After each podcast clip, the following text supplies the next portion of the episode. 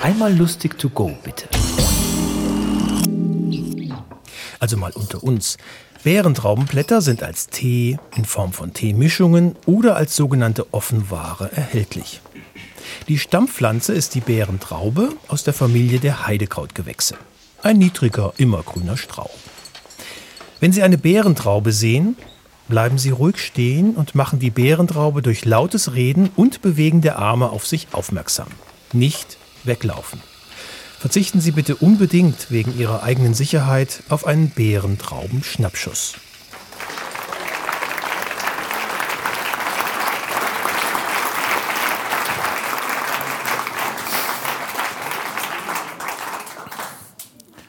Also, hat Frau Frosch gesagt, liebe Rossköpf, es war einmal ein kleiner Frosch, der hat mit ganz vielen anderen kleinen Fröschen im Weiher rund ums Bottmiger Schloss gewohnt. Dort haben sie es schön gehabt. Nur zwischen ihnen sind sie gestört worden von einem der Prinzen vom Schloss, wo im Weiher ist baden. Jedes Mal, wenn das passiert ist, hat unsere kleine Frosch zu seinen Kollegen gesagt: Schaut, dem Prinz spiele jetzt ein Streich. Und er ist unter Wasser ganz noch an einen Ahnen geschwommen und hat an den Prinz brunst.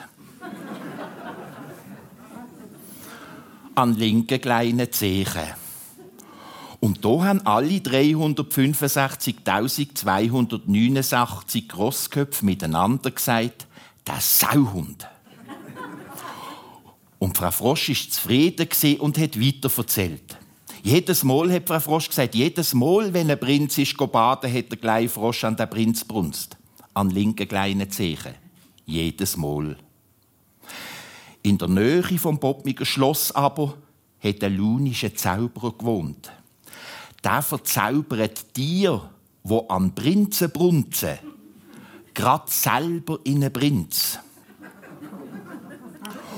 Und so ist es passiert. Aus dem kleinen Frosch ist ein großer und edler Prinz geworden.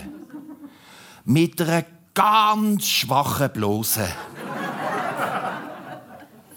Und der Prinz musste ins Schloss wohnen. Weil es ihm aber nie aufs Häusli gelenkt hat, hat der Prinz überall angebrunst. An die Bäume und aufs Brückli und an die Wand. So hat man ihm dort gleich nur noch der Brunsprinz gesagt.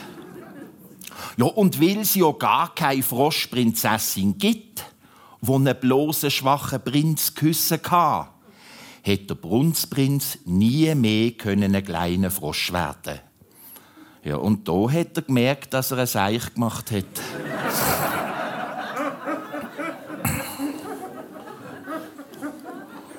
Und wenn er nicht gestorben ist, dann brunst er heute noch umeinander. Unterdessen haben die meisten von diesen 365.289 Rossköpfe vergreinen und haben sich geschworen, nie, nie, aber auch gar nie an einen Prinz zu brunzen. So hat Frau Frosch gesagt meine lieben Rossköpfe. Und was ist jetzt die Moral von dieser Geschichte? Also, erstens hat sie gesagt, erstens, man brünzelt nie in die eigene Wohnung. Und zweitens, manchmal ist ein verwandelter Prinz die Schuld an einer verbrinzelten Wand.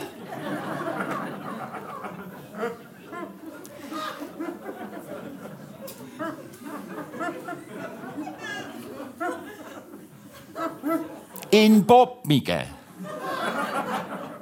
In Basel aber, hat Frau Frosch gesagt, in Basel ist es fast alleweil irgendein Dobel, der zu viel Bier gesoffen hat.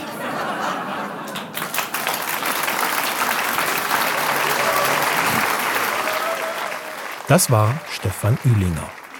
Wir hören uns.